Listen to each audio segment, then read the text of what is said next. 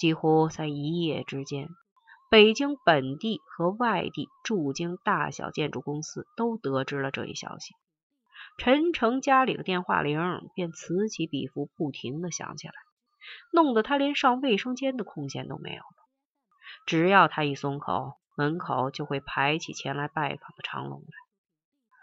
陈诚暗叹，这些人竟如此赤裸裸的同时，更惊异他们的神通广大。自己家的电话，向来只有原单位少数几个人和屈指可数的朋友知道。没想到现在快赶上公用电话，看来自己也该配一部移动电话了。要是这样下去，佩家的日子安生不了，又少不了给他发牢骚。王启胜组织了一个预算组，据他初步估计，仅初期投资就要将近十个亿。市里的意见是要首先完善配套的基础设施，交通、水电、土地使用都要考虑，尽可能的为未来的商家提供方便，力争让他们看了就想来，来了就不想走。从这片未开发的土地上看到最美好的投资前景，而现在的东流只不过是京东北的一片废弃的荒地。可以预见，即将上马的工程量会有多么巨大。这样一块肥肉，谁都不会放过咬一口的机会的。陈诚的心情很激动，接起电话来是客客气气、含含糊糊的，因为每一个电话的背后都隐藏着一条细线，牵一发就可能动全局。这个地方多的是官老爷，他一个正处级的副主任。说不定在他们眼里连个屁都不算。他的大脑也高速运转起来，在一大堆电话中挑选着对自己最有利的关系。自然，这个过程是很愉快的，就像一个人手上拿着一大把钞票，走进了农贸市场，所有的卖家都对你笑脸相迎，但你自己不能先晕乎了，以为他们是在对你笑呢。你要时时明白。他们其实是对你手上那一大把钞票笑，所以他没有拒绝任何人，也没有答应任何人，只是应承说：“知道了，放心，我会记在心里的。”然后把对方暗暗记下。这也是他多年以来练就的功夫。和王启胜接触了几次，他觉得这个老头还是不错的，比较开明，似乎也没什么重大的背景。看来市府和周副市长用他，并不是要让他来掣肘自己，而确实是让他来拉车干活的。陈诚明白自己已经被推上了核心的位置，心里不觉有几分忐忑。路子是别人给铺好了，能不能走好，能走多远，就看他自己的造化了。现在他最需要的，就是要甄别这些来自方方面面的信息。从中理出一个清晰点的头绪来。何佩佳早回卧室睡觉了，只剩下陈诚一个人坐在沙发上接电话。这段时间以来，接电话几乎成了他回到家里的唯一功课。开始时候阳光灿烂的何佩佳脸色也越来越阴沉。他把振铃调到最小，以免影响了一家人的休息，一边接着一边想心事。这时，他想起了罗思义，想起了刘大健，想起了王府大酒店的黄甫国荣，想起了神秘兮兮的裘明德。他们都围着他，每个人用不同的眼神微笑着，意味深长的看着他。后来，微笑又扩大了。朱副秘书长、周副市长，一向高深莫测的岳父大人何开岳。几乎所有的人都对他微笑起来。陈诚一会儿感到异常亢奋，一会儿又感到说不出的空虚和焦虑，不由暗笑自己的定力太浅了。当然，他更想到了周末要再次约见的边亚军。亚军是个能干大事的人，也是他多年来唯一信得过的兄弟，必须想办法让他成为自己最重要的助手。哪怕一个暗中的助手，亚军从山西回来后，自己只和他接触了一次，却发现这个家伙虽然被改造了十几年，身上的棱角磨去了不少，但秉性仍没变。表面的消极仍掩盖不了内心深处的隐忍、刚直、赤胆忠心。对付刘大健、黄埔国荣这些黑红两道上都混得游刃有余的家伙，只有他了。自己现在就需要边亚军的帮助，就像边亚军也需要他的帮助一样。他突然又想到了罗思义，也许他能解自己一些燃眉之急呢。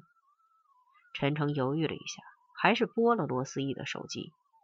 他的心情有些矛盾，这个女人说不定正躺在谁的怀抱里撒娇。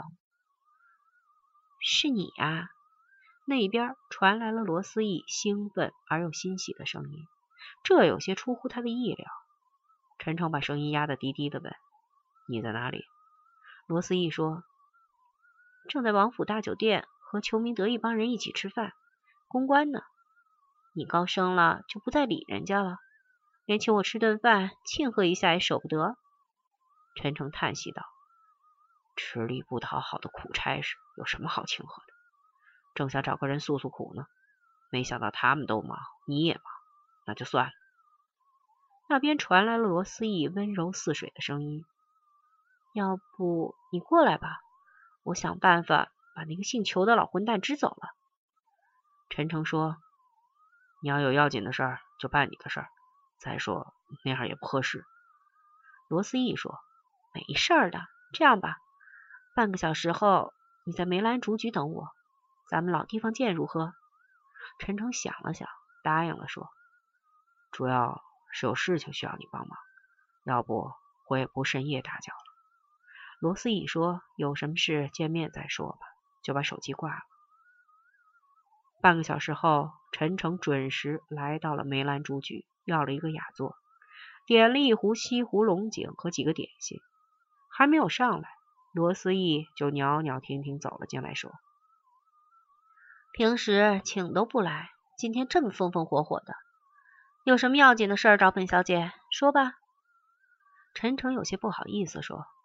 没有，就是想找你聊聊。得了，别给我绕弯子了，有话尽管说吧。别人不了解你，我还不了解你。陈诚先谈了这一段自己工作的变化，接着两个人谈起了招人的事儿。罗思义提醒道：“这里必须有两个人是自己的心腹，一个管钱的财务，一个总工程师。”这样就不会因为不知道深浅被别人糊弄了。陈诚说：“这个我知道。”罗思怡又说：“你没看那么多王八蛋都瞅着你这一锅肥肉呢，你可要小心点儿。咱们是朋友，我给你出一个主意。我建议你不妨自己注册一个物资公司，这样一来好活俏活可以自己干，又让人抓不住什么把柄。等工作铺开，你就知道了。”上上下下需要打点的地方多着呢，方方面面的开销也有个出处。二来，用量较大的建筑材料可以以集团的方式采购，如此既能买到最好的材料，又能降低不少综合成本，还能自己说了算。同时还可以向上面报辛苦，说自己如何厉行节约等，一举多得。你何乐而不为呢？陈诚显然已经动了心。心里想，这个女人真厉害，嘴上却说：“这样，要是那些建筑公司的老板知道了，还不把我骨头给拆了？”罗斯一笑了，说：“那本小姐可不管，我只是建议。”等我想好了再说吧。”陈诚说。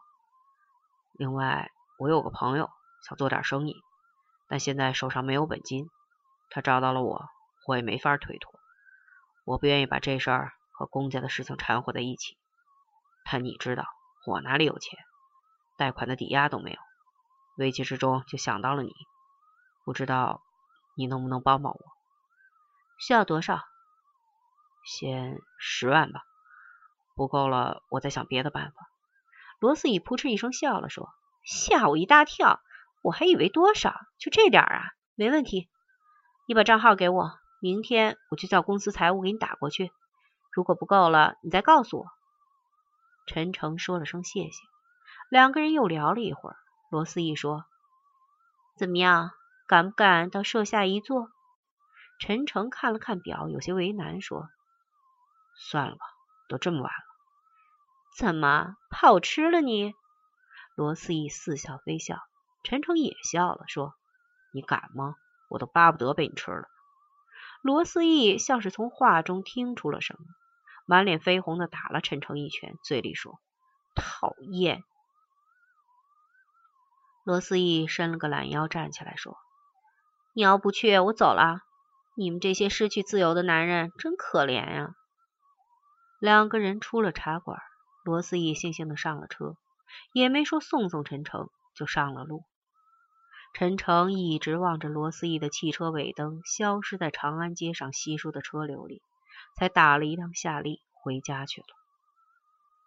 一路上，陈诚越来越觉得罗思义的话很有想法，不愧是白手起家的过来人，而自己完全是个外行。看来他有必要重新审视和这个女人的关系。真像自己原来想的那样，找机会上了床。还不如像现在这样保持一种若即若离的暧昧关系更好。